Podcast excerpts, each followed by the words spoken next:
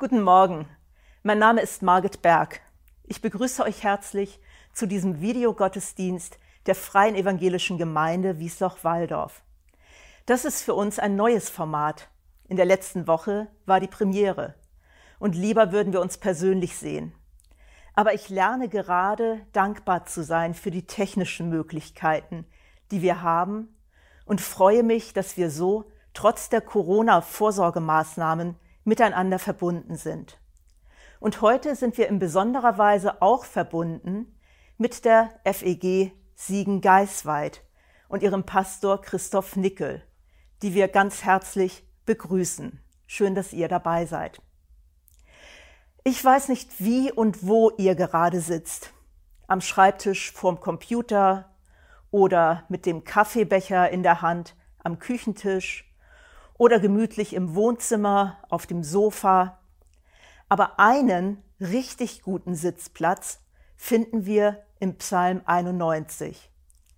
Wer unter dem Schirm des Höchsten sitzt und unter dem Schatten des Allmächtigen bleibt, der spricht zu dem Herrn, meine Zuversicht und meine Burg, mein Gott, auf den ich hoffe.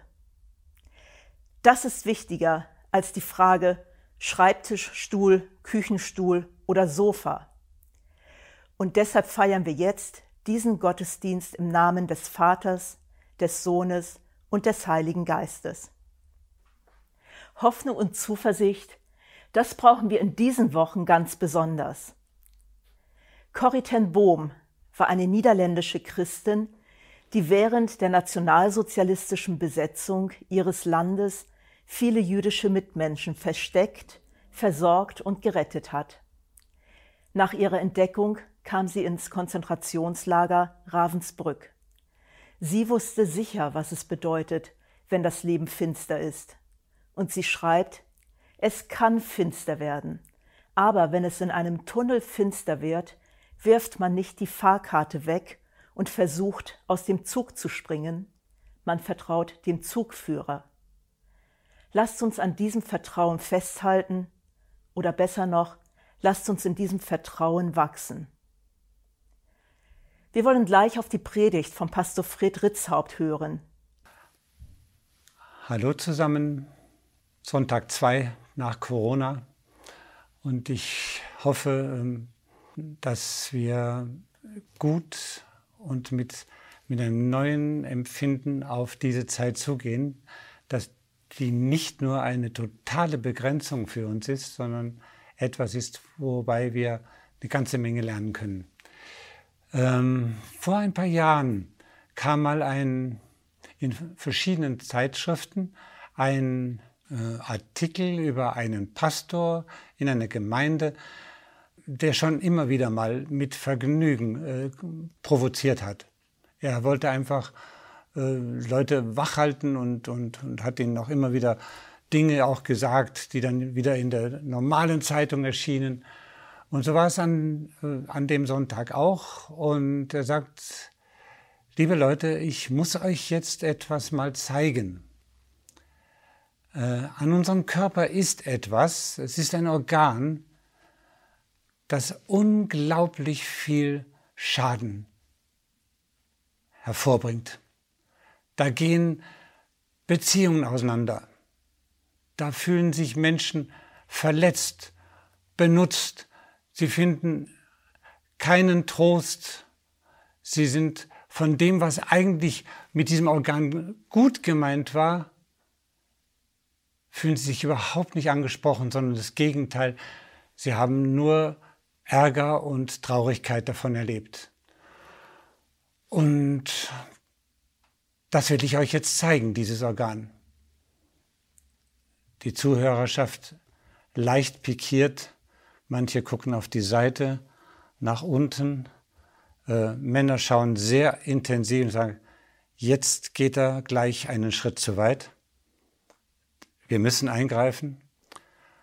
Andere packen bereits ihr Gesangbuch ein und sagen sie noch ein Wort und ich gehe. Und er sagt, es ist mir so wichtig, dass ihr wisst, welches Organ das ist. Ich zeige es euch jetzt. und dann streckte er ihnen die Zunge heraus.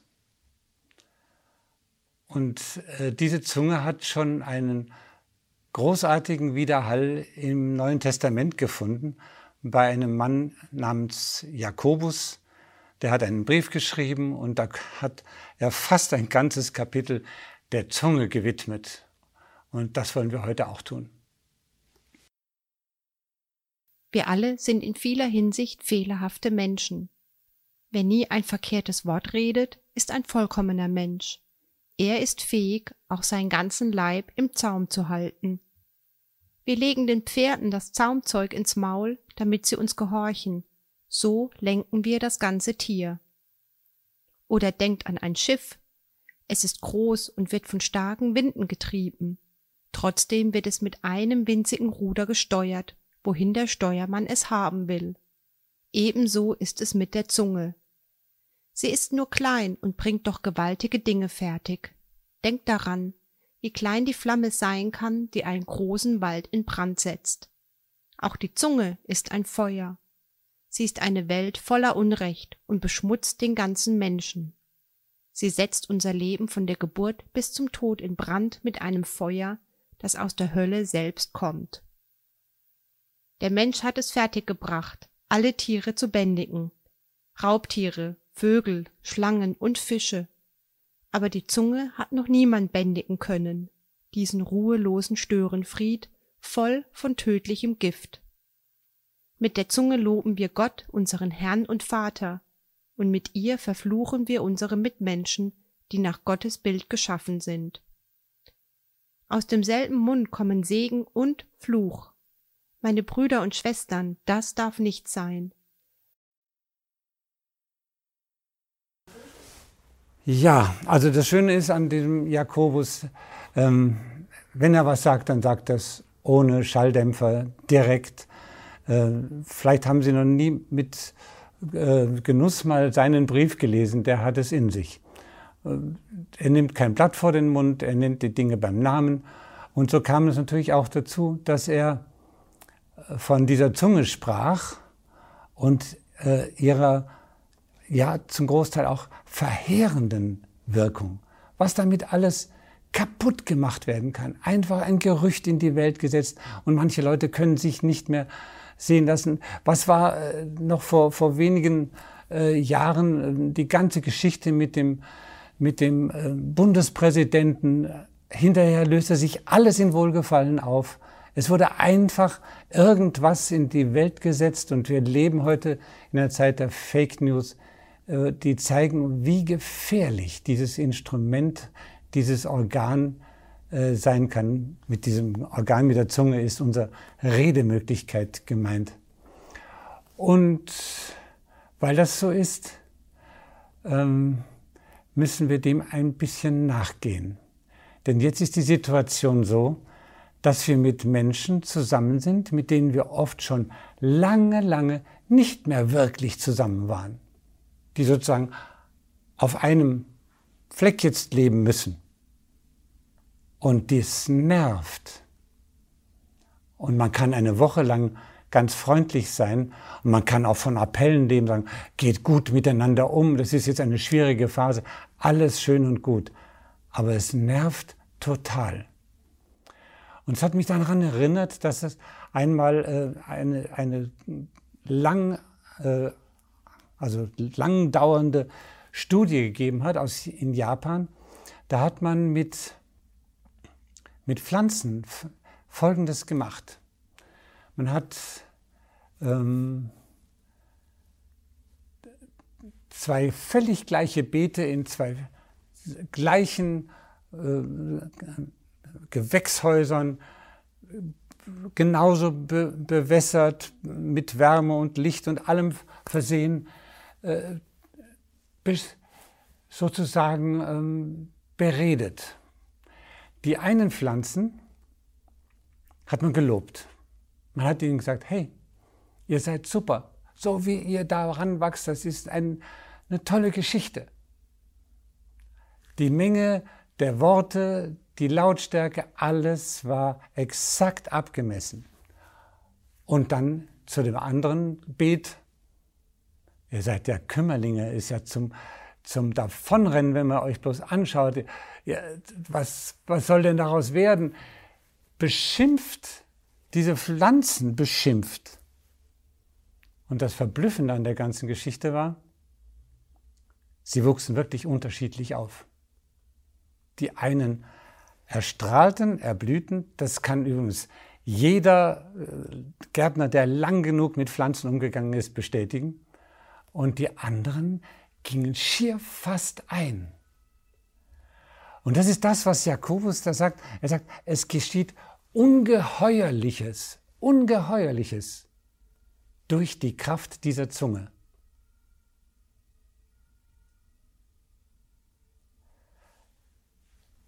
Er spricht jetzt vom Negativen. Wir äh, würden sagen, lass uns doch mal schauen, was wir jetzt bräuchten. Das eine ist sicher, dass wir weniger äh, über andere Menschen oder auch unsere eigenen äh, Familienangehörigen oder Arbeitskollegen irgendwo, dass man mit denen negativer umgeht. Das wird nicht der Fall sein. Aber hm, was wird äh, sonst in den Familien noch erlitten in einer Zeit, wo man so eng beieinander ist, wo jeder zu, zu kämpfen hat, wenn er, äh, wenn er den anderen erlebt, den er ja schon seit Jahren kennt, schon das Glucksen, wenn er was trinkt, oder dieses, dieses komische, künstliche Lachen, diese, diese Art und Weise, wie er ständig an irgendwie an seiner Nase rumfummelt. Es gibt so viele Dinge, die einen, wenn man so enger beieinander lebt, auf den Nerven gehen. Und jetzt kommt der Jakobus und sagt, ja, ihr müsst, ihr müsst jetzt wirklich gut zueinander reden, ihr müsst gut miteinander umgehen. Nicht mehr böse reden, nett sein zueinander, gerade jetzt in den Zeiten der Corona. Wir brauchen eine Rückhalt und wir brauchen Stütze, was schon für die Pflänzchen dramatisch sich ausgewirkt hat. Wie viel mehr erst bei einem Menschen?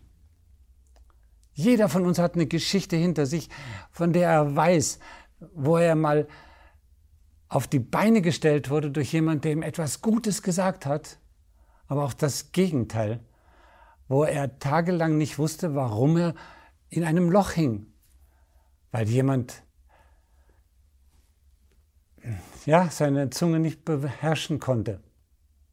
Er hat einfach rausgelassen, was ihn gerade ärgert. Und es hat getroffen, es hat wehgetan. Das kennen wir. Und wir, wir sind ein bisschen sensibler als Pflanzen. Und wenn die schon so reagieren, dann hat jeder von uns auch seine Geschichte meistens und leider die negativen Geschichten. Seltener, dass jemand wirklich durch jemanden aufgebaut wurde. Jetzt sind wir alle in der Familie zusammen oder auch wenn man als Alleinstehender lebt, dann muss man auch mit Menschen immer noch umgehen, telefonieren oder sonst was. Es gibt, es gibt da auch einen, einen, einen Stil, wo man äh, Härte rauslassen kann auf eine andere Art und Weise, weil man einfach mit der Situation nicht fertig wird. Dann wartet man darauf, dass sich was ändert. Und wenn in der Familie einer anfangen würde, auf Appelle hin zum anderen freundlich und gut zu sein, dann schüttelt jeder bloß den Kopf. Was hat er denn jetzt? Oder was hat sie denn jetzt? Was denn jetzt das für ein Stil? Den sind wir nicht gewohnt. Das ist ja angeklebt. Das ist ja künstlich. Und deswegen möchte ich zum Schluss eine, eine kleine Geschichte erzählen, die ein Stück mein Leben mitgeprägt hat. Sie ist schon lange her. Also wenn Menschen in einen Orden eintreten, dann kommen sie in eine ja, Zeit der geistlichen Vorbereitung. Das nennt man Noviziat. Und wir saßen, wir waren zu, zu sechst und wir hatten einen großen Raum, da hat jeder sein Tischchen gehabt. Und da lag die Bibel drauf und noch ein Buch und was zum Schreiben oder sonst was, aber sonst nichts. Und da war auch einer dabei, hm, äh, der suchte sich aus dem ganzen Haus irgendwelche Mini-Möbelstücke zusammen und baute sie um sich herum auf und machte daraus eine richtige kleine Burg und war auch sonst ein Mensch, der einen komplett auf die Nerven ging. Ich hatte solche Schwierigkeiten mit ihm, dass ich eines Tages gesagt habe, irgendwie muss ich das jetzt mal äh, zur Sprache bringen. Da laufen so viele Dinge schief bei dem. Das muss doch mal irgendwie geändert werden.